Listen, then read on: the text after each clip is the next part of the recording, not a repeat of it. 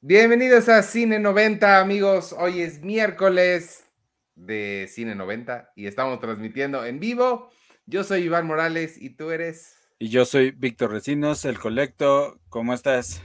Muy bien, bienvenido. Este, ¿cómo estuvo tu semana? Hace 24 horas que no, no, hace 48 horas que no nos vemos porque esta semana hiciste el podcast de Cine Premier conmigo y ahí lo prometimos y ahora ya estamos aquí hablando de una película que es fundamental, fundamental, Víctor, para cualquier persona interesada en el cine, sobre todo en el cine independiente, este, y sobre todo en, en, las historias de éxito, estas que nos marcan a tantos y que tantos queremos ser como ellos, y que luego nada más dan pura tristezas, pero, pero pues también dan mucha esperanza.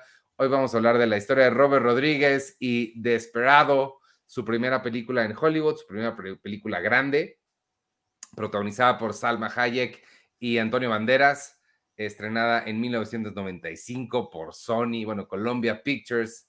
Eh, en ese momento es, fue una, una gran producción para este jovencito que no vi cuántos años tenía, pero debe haber tenido 26, 27 cuando hizo esta película. Y este, y pues yo hace mucho que no la veía, por supuesto sí la había visto antes. Sí debo confesar, no es una película que me haya marcado en ese momento, eh, justo en los 90, pero poquitito después, porque la vi yo en la universidad. Entonces fue ya en 2000, en los 2000 tempranos, 2003, 2004, cuando la vi. Y es eh, de nuevo una de estas cosas que me marcaron por, pues, por la historia de éxito que representa Robert Rodríguez, pero ahorita platicamos de eso. ¿Tú este, ya la habías visto? Yo ya, ya la había visto, eh, yo creo que la he visto varias veces. Eh, si no la fuimos a ver juntos, entonces la fui a ver con, con mi familia. Sí, porque yo la vi en mi casa en video ya. Y bueno, ya habíamos platicado que eh, había visto entrevista con el vampiro, entonces ya había conocido a Antonio Banderas, pero no sabía ni quién era. Y esta fue la que definitivamente me hizo conocerlo. Em, a, mí me, gusta mucho, se me hace muy divertida y, lo que platicabas eh, de, éxito, él, eh, Robert Rodríguez había hecho, si no me equivoco, el mariachi cuando tenía 22 años, creo que, que dijo en una entrevista. Entonces sí, más o menos eh, tenía unos 25 cuando hizo esta.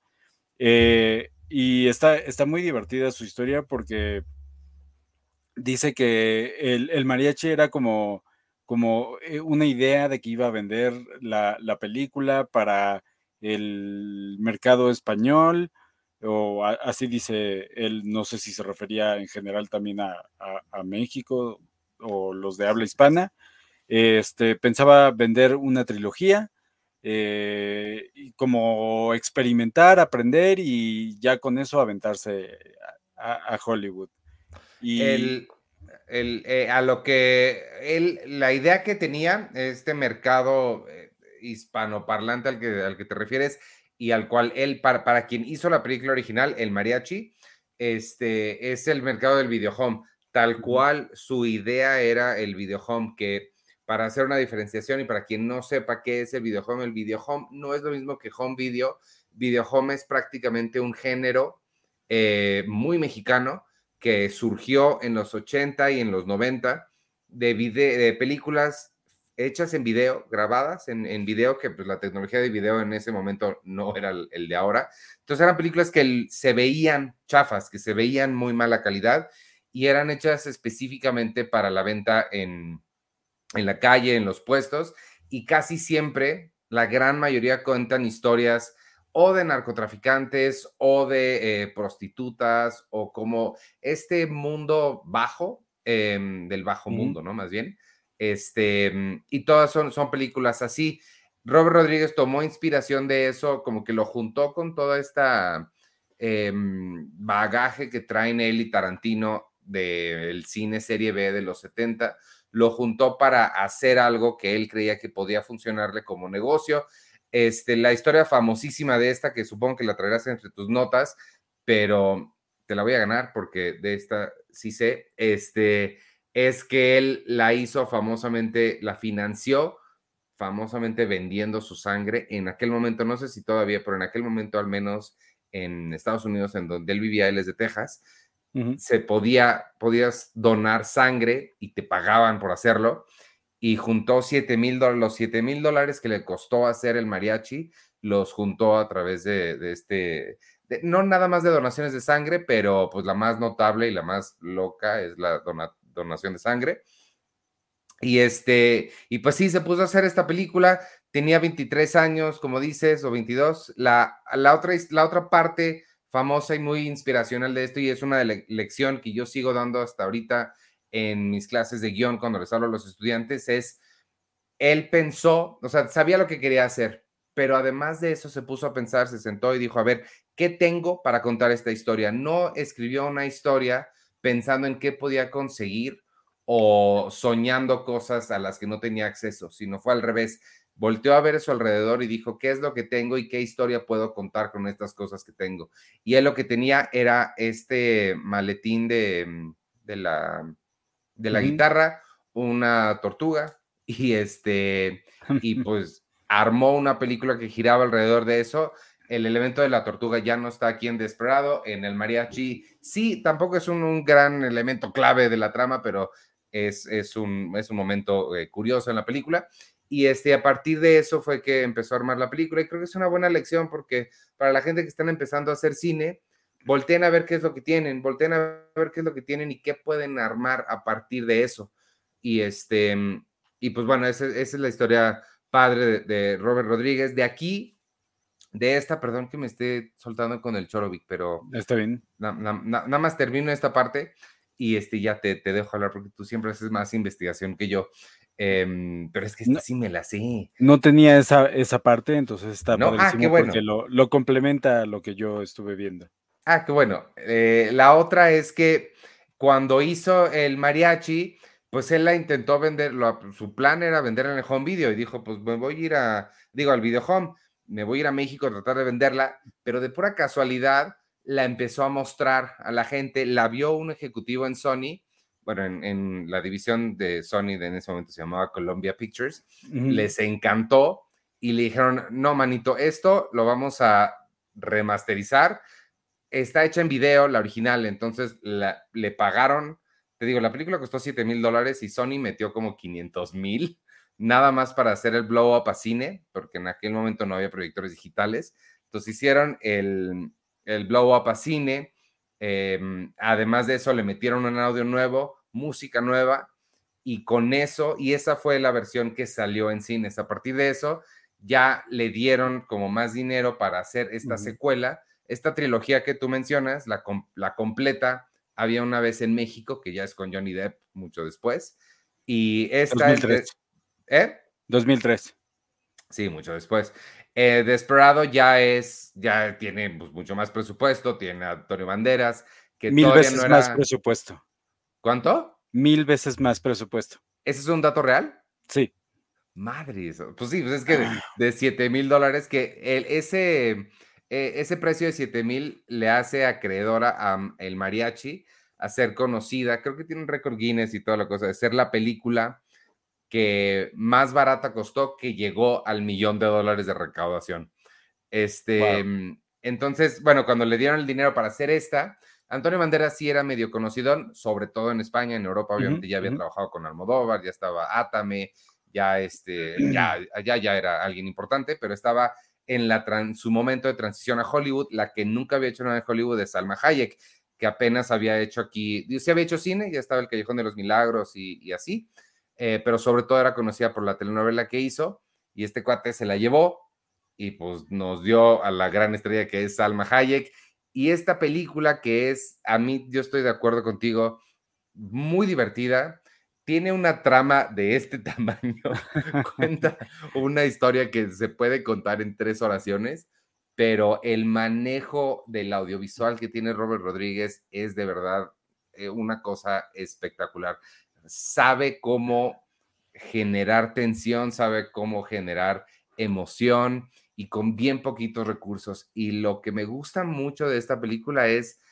cuánto se divierte con los tropos y con los clichés que conocemos del cine de acción, porque sabe perfecto lo que está haciendo. Esta escena que tenemos aquí, este, que pusiste de portada, O sea, es la típica escena que hemos visto mil veces y él, no sé si te fijaste que la cámara incluso hasta se mueve para posicionarse en el momento correcto, que ellos dos están saliendo de una situación en la que casi se mueren, tienen que brincar, el cuate este se brinca hacia atrás, ella no sé qué, no están siendo los más cools del mundo, pero cuando va a hacer la explosión, se pone en posición de cool y los dos caminan viendo serios hacia el centro para que explote.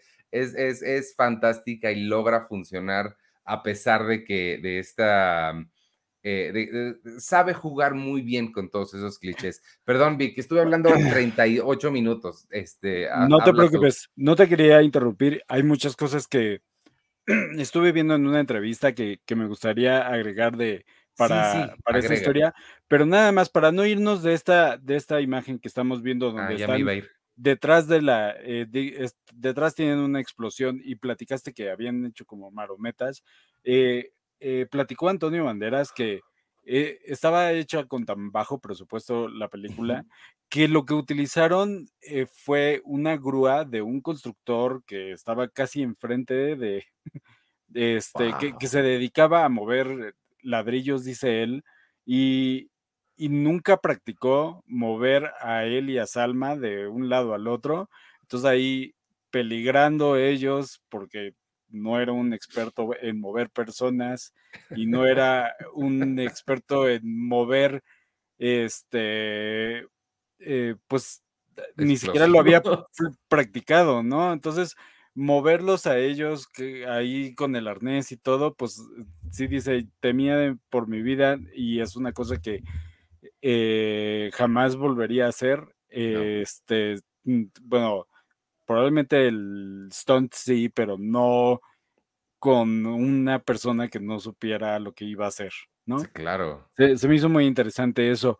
Eh, platicó Robert Rodríguez, regresando un poquito más a lo que decías, que eh, la película la agarraron y le, le, iban a dar presupuesto para hacer una película, eh, o, el remake, o la secuela, o lo que fuera, y, pero hicieron test audience con, con esta película del mariachi y que la gente le fascinó, y entonces él estaba como apenado porque él había filmado su película con una sola toma para todo y con eso iba a estar contento es lo que decía, ¿no? O sea, de, si no me va, me va a costar más de lo que ya tengo presupuestado. Entonces, una toma para todo.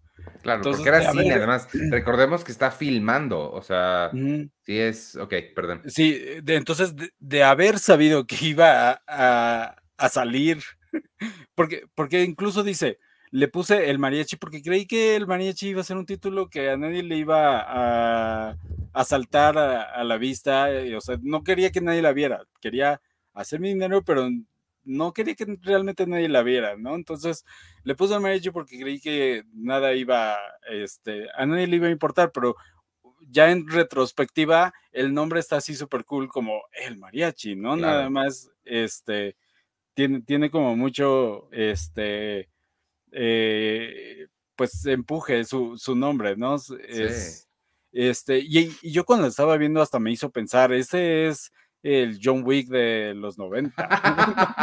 o sea, tiene eh, balazos por montón, este, su, su, este, su gremio de mariachis, ¿no? Este, se, me hace como, se me hace como una, una cosa que hubiera, este, que, hubiera sido un John Wick, ¿no? De algún modo. Sí, de hecho sí, tienes eh, razón. Pero, sí, o sea, pero medio western, eso está padre. Sí, eh, exacto, western. Otra cosa que platicó eh, acerca de, cómo llegó a, hacer el mariachi fue cuando él era chico, agarraba, él tenía, como mi, como mi abuelito tenía una cámara que se conectaba como la, a la casetera. Ajá y de esta la conectaba a la tele para poder ver lo que estaba grabando. Entonces, eh, pues grababan en el patio de su casa y lo que grababan era películas de kung fu, hasta que su hermano le dijo, oye, pues ya llevas como 400 películas de kung fu, ¿no quieres hacer de otra cosa? Entonces le dijo al actor que, que era este, el mariachi, era su amigo, e, era su amigo, Y le dijo, no, pues entonces vamos a hacer esta otra cosa. Y entonces creo que ya habían practicado un poquito acerca de este tipo de historias en el que este, llegaba el, el tipo al pueblo y entonces le disparaba a la gente y, y así, ¿no? O sea, hacía como estos westerncitos ya de, de práctica en su adolescencia. Y este, y bueno, resulta que el, el mariachi también aparece, este, el actor Carlos, este, ¿qué dijimos? Gallardo. Gallardo, ajá. Eh, aparece como, como, uno de los mariachi amigos de, de, este, de Antonio Banderas, del personaje de Antonio Banderas, y se llama Campa. Ya como cerrando ahí eh, eh, el, ah. círculo con y está muy padre esta imagen que, que estás mostrando aquí con este esa ah, Antonio Banderas, ¿quién es? es Chick Marin. Chich, Chich Marin. Chich Marin. Chich Marin, que está interesante, este, platica que eh, pues tenían muy poco presupuesto para él y Steve Buscemi. Entonces tenían que filmar en los días que tenían que filmar y no podían extenderse más porque si no, ya no tenían para pagarles. Pues sí, es que así es el cine independiente y eso es lo padre del, cine independiente. Él tiene, eh, publicó, Robert Rodríguez, después de hacer esta, publicó un libro que se llama eh, Rebel Without a Crew, eh, Rebelde sin equipo, y cuenta toda la historia de cómo la hizo. Ahí ahí es donde viene la famosa historia de los, eh, del dinero que sacó, del dinero de sangre. Y este, está muy interesante para la gente que se quiera dedicar al cine independiente. Digo, muchas de las lecciones que ahí vienen, pues son de principios de los 90, ya no aplican muchísimo, porque las cosas han cambiado en 30 años, pero el espíritu creo que, creo que sí, sí puede inspirar a, a la gente a hacer cosas. Sí, y está muy padre, porque lo que dice es, este, después platica la historia de cómo hizo Once Upon a Time in, México, que resulta que fue una sugerencia de, Tarantino. Le dijo, tienes ah. tu, tu, trilogía, ¿no? Y a la siguiente tienes que llamarle eh, Once Upon a Time in México. Ah, Entonces, eh, él había querido hacer su, su secuela de Desperado y y llegó este, la, huelga de, escritores. Y entonces, eh, durante este tiempo, eh, en cuanto se acabara platicar, tengo que filmar eh, Spy Kid 2, creo que es. Y, este, y entonces nada más tengo este momento para hacerla. Y entonces a, platicó con Antonio Banderas, le dijo, oye, si hago la secuela de Desperado, ¿te apuntas? Dijo, ¿ya tienes el guion? Y le dijo, ahorita te lo tengo. Y lo hizo como en un par de semanas. Este, trabajó todo de, este día y noche. Eh, y lo mismo le dijo, le dijo a, Sony, este, voy, voy a hacer esto. Igual se las tengo rápido, ¿no? Y, platica que este que, que, le dijeron, ah, pues te dijimos que sí, pero no creímos que lo hicieras. Y, además la, produjo, digo, la sacó rapidísimo. Le dijo cuando le dijo a Salma Hayek, oye, ¿te apuntas para Desperado? Ella estaba haciendo Frida. Entonces le dijo, nada más me quedan dos semanas o algo así para filmar. Y por eso tuvo que, matar a su personaje. Y lo que iba a ser la secuela de Desperado terminó siendo unos flashbacks, que fue lo que filmó con ella. Y entonces dice, esta es así como la, la, que sería la siguiente parte, la, parte 4 porque pues no, Salma no pudo, entonces este, lo, lo, que quiso hacer con esta este, fue hacer como el bueno, el malo y el feo, y entonces eh, por eso hizo el personaje de Johnny Depp como ciego, ese era como su, su concepto, y este, porque había, bueno, de la operación de los ojos y eso, este, dijo que este, él había escuchado o, sabido de estas historias de que se hacían cirugías para cambiar de, aspecto y no los cacharan, ¿no? Entonces, más o menos venía de ahí su idea. Em, y regresando a, Desperado, platicó también eh, en cuanto a Salma Hayek y Antonio Banderas, que habías mencionado, eh, dijo, em, yo, cuando, cuando, hice el mariachi, pues me di cuenta de que pues hacía falta como representación, ¿no? Entonces dije, voy a ser un héroe mexicano o que los latinos puedan este, este, reconocer como, como su héroe y sentirse identificados. Entonces se puso a buscar este, eh, actores de fuera y, dijo, Antonio Banderas tiene suficiente nombre como para que me lo acepten y pueda ser él. Y, y a Salma Hayek, igual, este, también más o menos por, por ahí fue que dijo, pues esta muchacha, este, y los voy a contratar hasta que hagan su nombre y, ya puedan conseguir trabajo. Entonces, por eso los voy a meter en mis, en mis películas. Qué padre, que, sí, es que sí, sí, él, siempre ha sido muy consciente de eso. Oye, puse esta foto rápido porque no me acordaba de, ¿cómo se llama este cuate? Em, eh, Enrique eh, Iglesias. Sí, Enrique Iglesias, sí.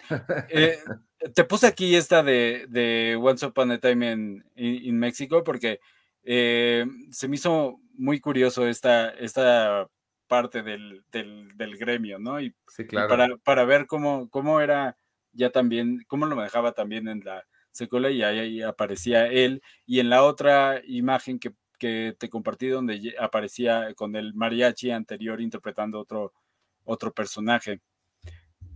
Eh, que es... Es... Eh, esa mera. Este, ay, se, me, fue la onda de lo que, de lo que te iba a decir. Ah, ya me acordé. Este, eh, cuando, cuando, más era una pregunta. En 2003 es, había una vez en México, Sin City es de 2005, entonces todavía le faltaba un ratito para hacer Sin City, seguramente ya estaba trabajando en eso. Este, y la que hizo inmediatamente después de esta de Desperado es una que a mí me fascina, que se llama em, Four Rooms, que es una película hecha a cuatro manos, son cuatro directores, entre ellos Tarantino, y cada uno tiene una historia diferente que sucede. Cada una de las historias sucede dentro de una habitación diferente de un hotel y cada una de las historias es dirigida por una persona diferente. Mi favorita es la de Tarantino, que es, The Man from Hollywood, que es como una, un remake de, una, mm, de un episodio de Alfred Hitchcock Presents, me parece que es con Peter Lorre, pero mm, la de la, de Bruce Willis, la de Bruce Willis. ¿Qué? Eh, es, la de Bruce Willis, eh, no, recuerdo muy bien. Bruce Willis es que mm, sale Bruce Willis en una habitación y están, lo, poco que recuerdo es que están cortando algo. Sí, están cortándole un dedo. Ah, ok. Pero no recuerdo que el principal sea Bruce Willis, recuerda Tarantino, Tarantino es el actor este, de su propio corto. Em, no me acuerdo de Bruce Willis, pero puede ser que sí sea como el, el ricachón. No me acuerdo de Bruce Willis ahí, pero seguro sí. Este, y la de Robert Rodríguez es protagonizada por Antonio Banderas y dos niños que se están mal eh, portando mal, se llama The Misbehaviors, me parece. También está bien padre. Y la otra, pues obviamente es, em, ay, ¿cómo se llama? La que dirigió con, con, con, Tarantino, este, que también sale Salma Hayek. Ay, si me está borrando. Eh, From Dusk Till Dawn. From Dusk Till Dawn, claro, la de los vampiros. Em, que está padre porque, pues, es, o sea, ahí está como el mundo, el vampiro Cinematic Universe. De, hecho, mencionan que la pistola que utiliza no sé qué personaje, porque no recuerdo muy bien e, esa otra película, eh, es la que saca Salma Hayek del dormitorio o algo así, que dice, ¿A poco? mi película, ah, mi pistola predilecta o algo así. Que me, me ha salvado varias veces, una cosa así decía. Oye, el otro, no sé si tienes por ahí apuntado entre tus datos. Ah, este. Antes de que sigamos, este comentó Robert Rodríguez que ya trabajando en Desperado, ya estaba trabajando en, en ese otro de este de los Four Rooms. Ya le estaba platicando con Antonio Banderas. Ah, sí, pues eh, eh, salió muy poquito después, entonces tiene sentido que se medio empalmado. Este, lo que te iba a platicar es, o te iba a preguntar, no sé si lo tienes ahí en tus notas. Este, ay, ¿cómo se llama? Este, ay. Es este Joaquín, de Almeida. Ese personaje, ¿sabías que era, lo iba a hacer Raúl Julia, pero se murió antes? Sí, sí, sí, había este eh, declinado porque su salud ya había, este, ya estaba empeorando. Ah, mira, yo pensé que ya estaba por hacer, o sea, ya estaba firmado y todo, pero se murió. Pues em, lo, que yo encontré es que es que o se salió o, o, dijo no, no puedo hacerlo porque estaba, ya estaba muy, muy mal de salud. Ya, ya, ya, ya. Sí, no, pues, o sea, tú, tú, tú hiciste la investigación, yo nomás es mi memoria.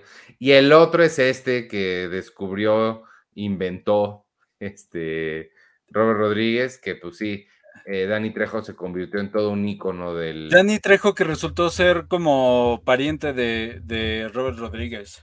Ah, caray, ¿cómo? Sí, dice aquí que es primo segundo o una cosa así.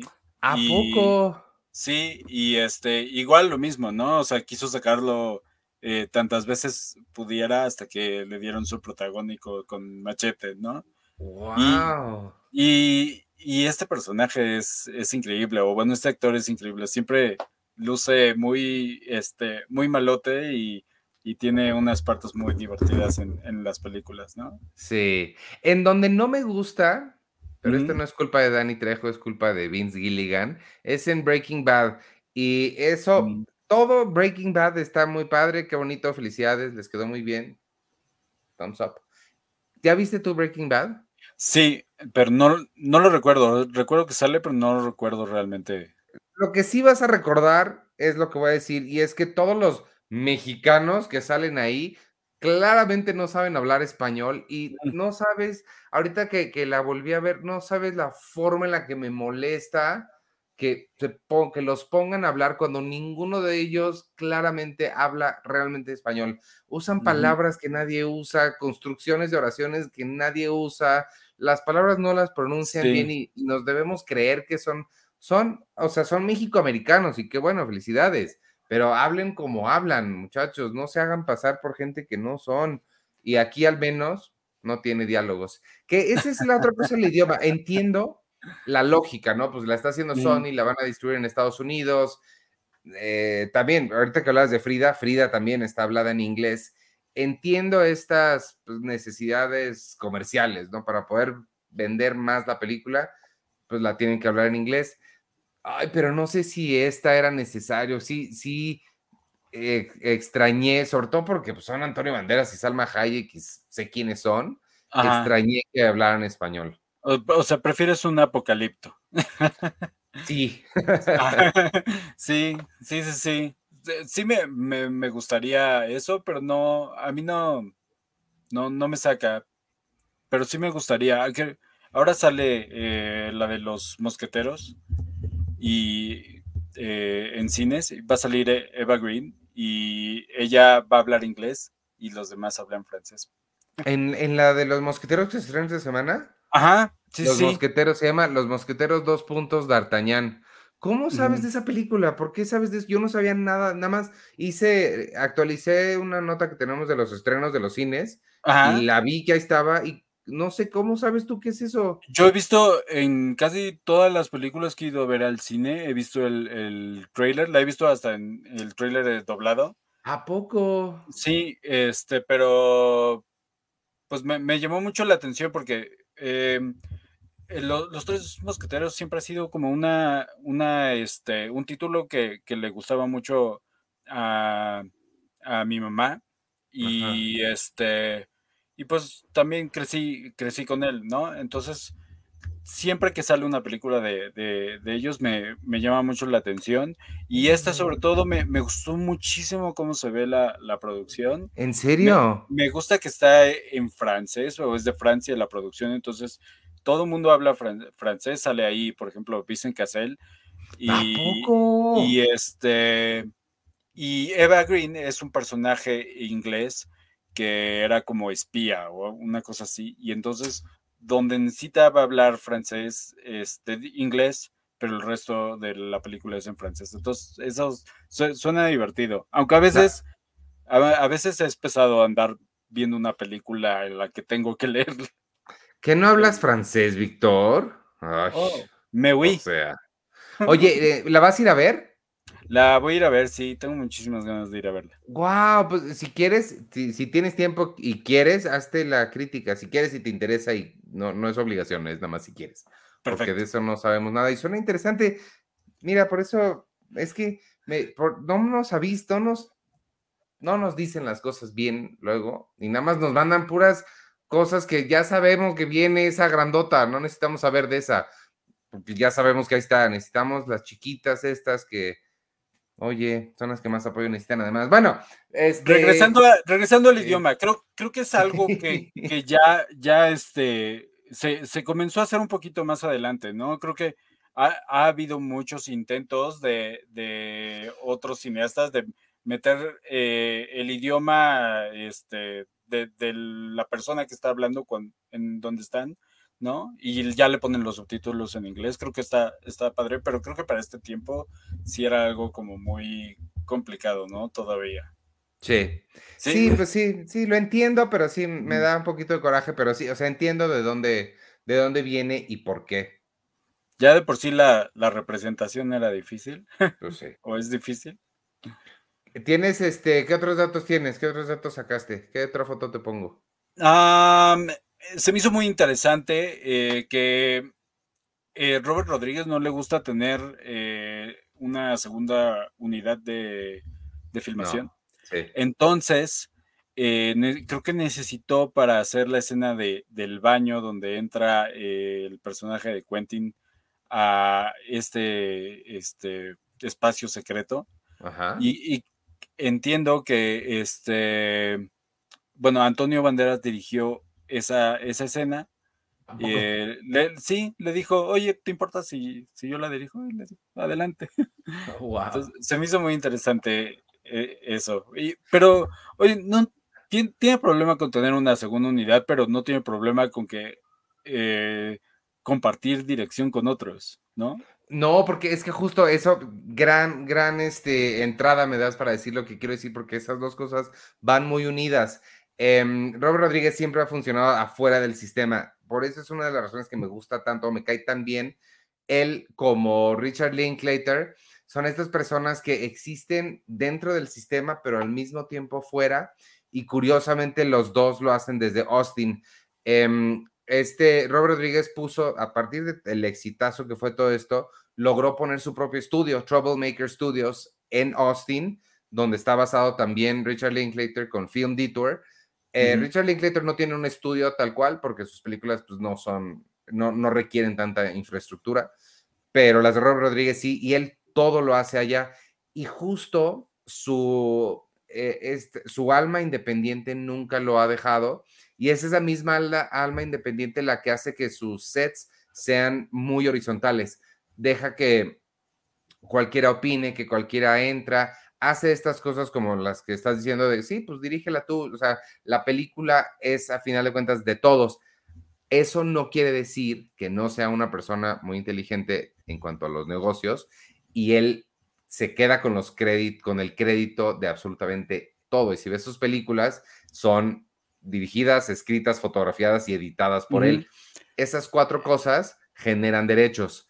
La, bueno, la dirección no, pero la producción, la edición, la fotografía y obviamente el guion generan derechos. Eso quiere decir que de todas esas cosas le están pagando.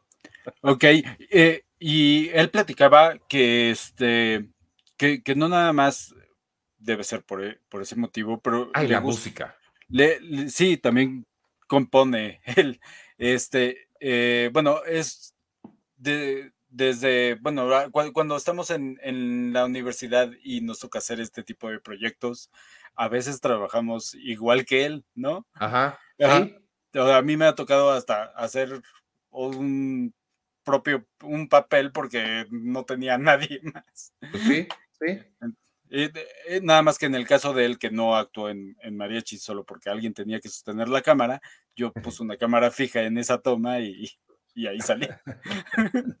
Pero este eh, también dice que así se empuja a ser más creativo y claro. no y no estar este eh, malgastando eh, tiempo de filmación, o sea, se, se, se, se cierra su, su presupuesto y, se empuja él a, poder resolver las cosas él solo y, de una manera en la que no necesita eh, tomarse más tiempo, más dinero, etcétera.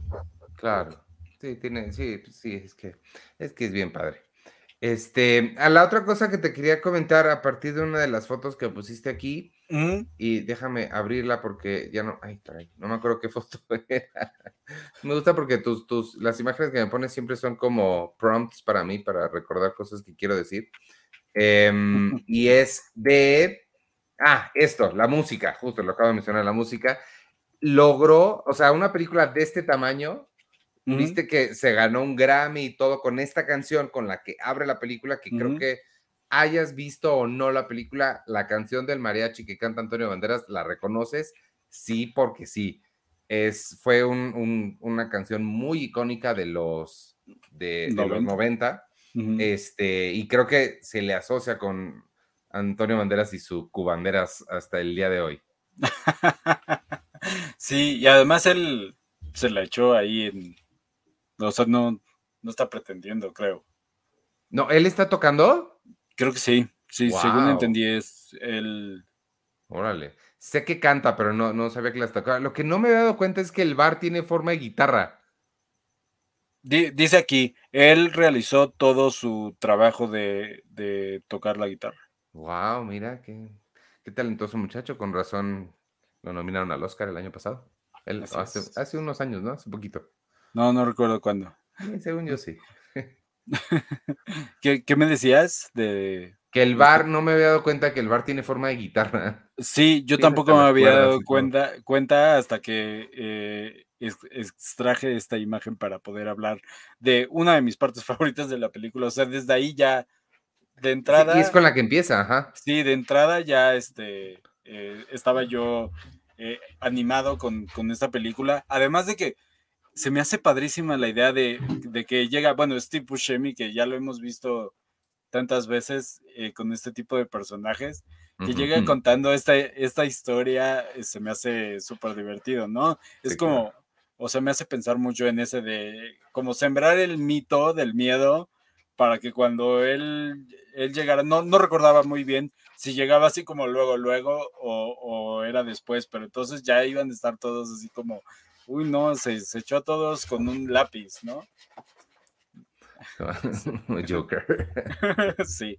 Este, y, y también el otro que, que cuenta su, su, historia también súper de Tarantino. Y, y, ambas, ambos papeles estaban escritos para ellos. En un principio no sabía si Tarantino iba a querer este, estar. Entonces ya le habían dado como esas líneas a Steve Buscemi, pero cuando dijo Tarantino que sí quería, entonces pues ya le pudo interpretar su parte como estaba planeado.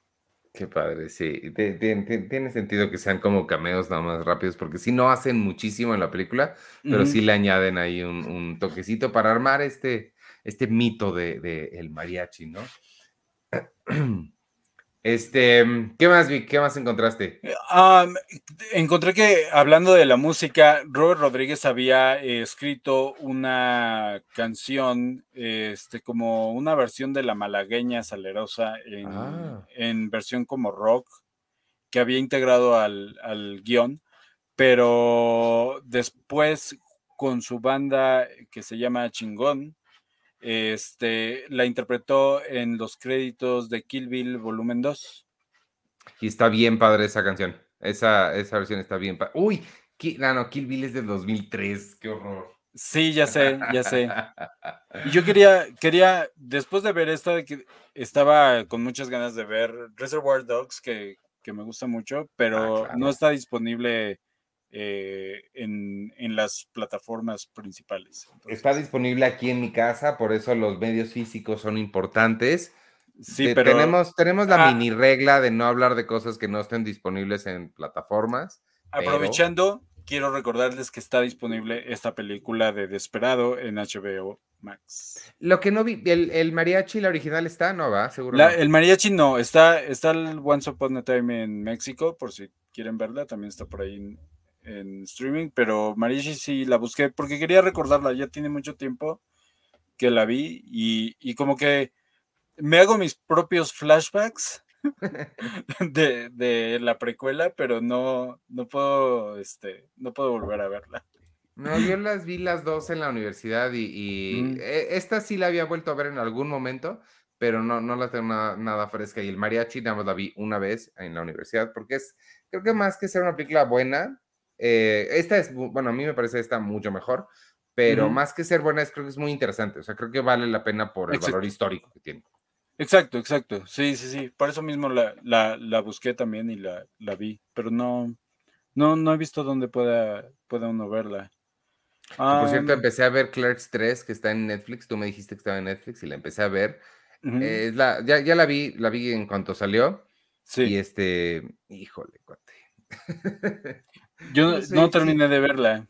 si Kevin le echara tantitas ganas, no sé por qué no le echa ganas de hacer cine. O sea, hace cuando le echó ganas a sus cosas, hace 20 años, lo hacía muy bien.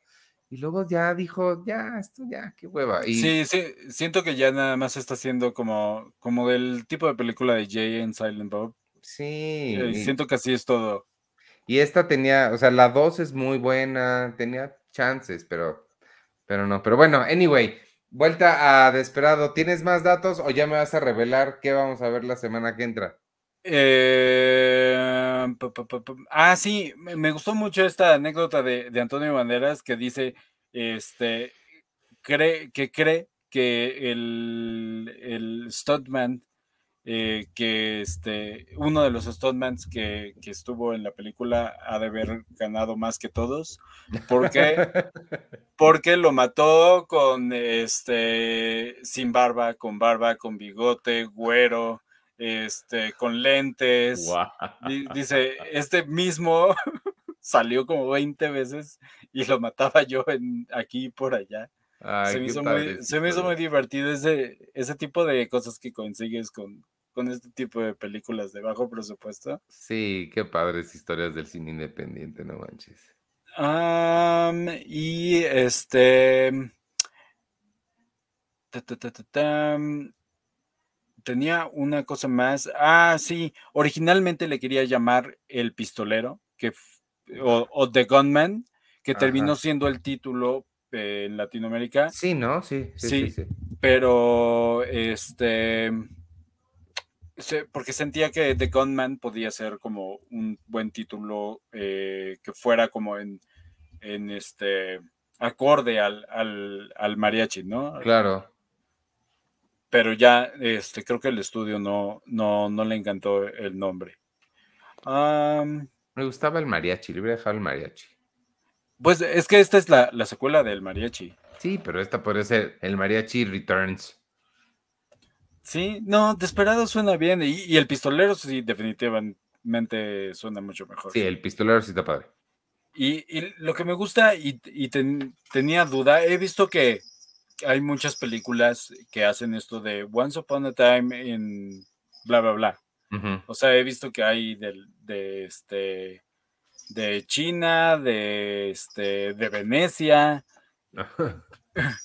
Em, me, me- me pregunto, o sea, ¿siguen como algún tipo de, de, de- de fórmula así de por, esta es la historia? ¿no? Tienden a ser, no, pero tienden a ser películas muy épicas. O sea, tienden a ser Ah. películas que cuentan historias de gran alcance, este, Mm. que o traspasan generaciones o tienen un impacto muy grande cultural o, Sí. caps- o encapsulan un tiempo. Y, y- y digo, nada más por coincidencia tienden a ser muy largas por lo mismo, porque cuentan estas historias muy épicas. Once Upon a Time in México no sigue ninguna de estas cosas, nada más utilizó y no sé si la primera que, que usó ese nombre fue Once Upon a Time in the West, Creo, que, creo que sí. que tampoco es una historia muy grande, no sigue ninguna de estas cosas que dije. Este, pero como que a partir de ahí, sobre todo por la influencia de, de la de Brian De Palma, Once Upon a Time in America, Que esa sí cuenta una historia como muy épica. Y, y pues sí, no sabía, nunca había oído de Venecia y no sé dónde. Sí, pero- sí, me, me- me puse a ver porque el otro día estaba es- viendo a eh, Donnie Yen, ¿se llama? Darko, Do- Don, Donnie Don- Darko. eh, hablando, regresando a John Wick, el person, este, Donnie Yen, si no me equivoco, es su nombre, Donnie Darko. este, que sale como uno de los asesinos. Eh, estaba viéndolo en una entrevista, estaba platicando sobre su filmografía y por ahí mencionó una película con Jet Li que se Ah. llama Once Upon a Time in China. Entonces Ah. me llamó mucho la atención porque dije, este, habrá, o sea, será idea de cuando decides nombrar así tu película, ¿hay algún tema? Porque real- realmente no he tenido oportunidad de ver más que México y Hollywood. Entonces, ¿habrá como algún, y, y la de, de la de México, no, honestamente no me acuerdo más que que salía Johnny Depp.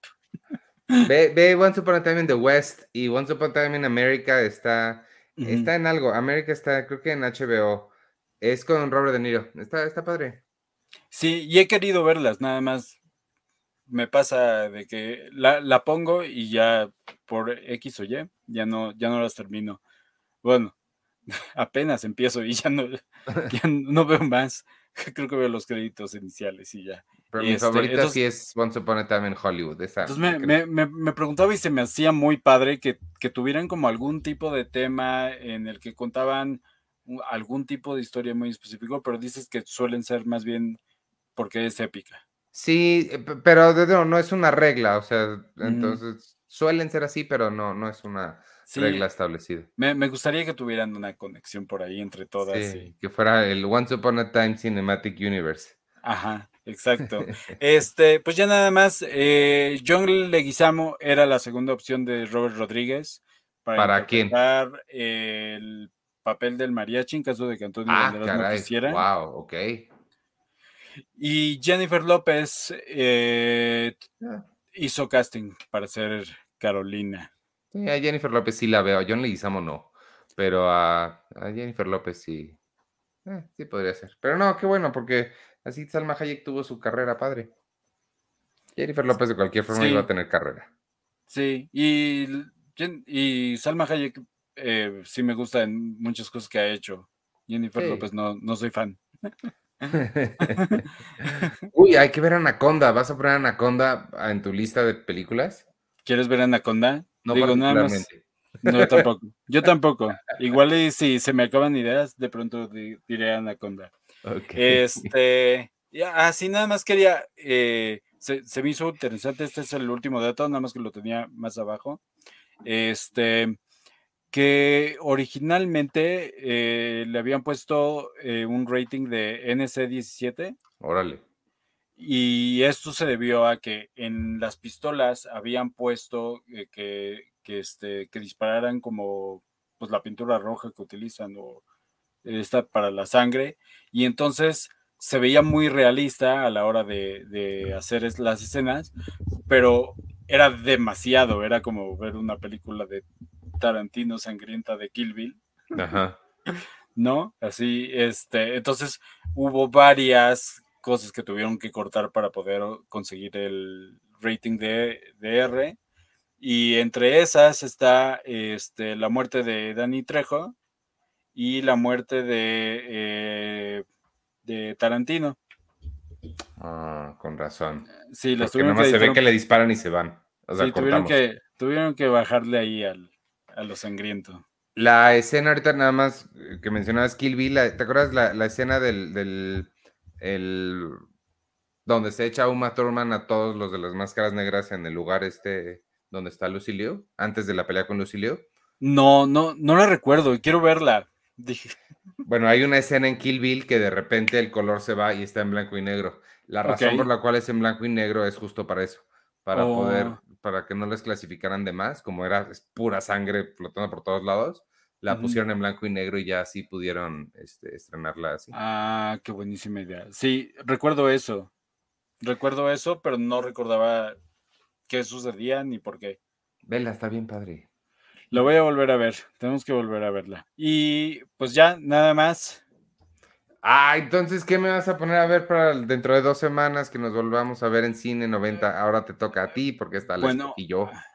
Sí, ahora sí vamos a ver The Mummy. Anda. ¿Te parece bien?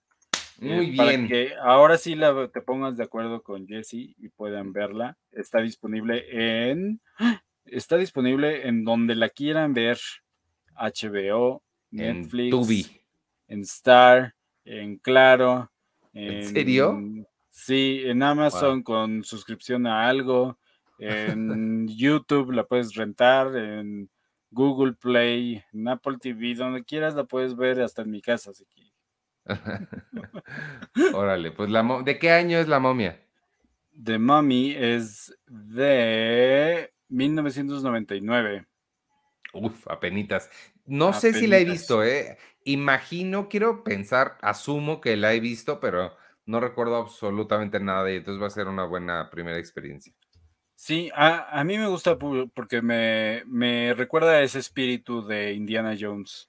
Sí, he escuchado que está muy buena, suena, mucha gente la quiere mucho, entonces me, me emociona verla por, por lo que creo que es la primera vez. Está bien. Muy bien, Vic, pues vámonos entonces, si te parece bien, muchas gracias por, por toda tu investigación, que siempre la haces muy bonita. Este, y gracias, gracias a las personas que nos vieron aquí en YouTube o quienes nos esté escuchando después en Spotify, Apple Podcasts o donde sea que ustedes consigan sus podcasts. Yo soy Iván Morales, nos vemos aquí en Cine 90 dentro de dos semanas para hablar de La momia y me pueden seguir en arroba Iván Morales y ahora te despides tú. Yo, pues, muchas gracias a ti por escoger esta película que me divirtió muchísimo y, tenía ganas de volver a verla, así que esta fue una excelente excusa. Y yo soy Víctor Recinos y me pueden seguir en arroba el guion bajo colecto. Adiós. Y próximamente mi crítica de los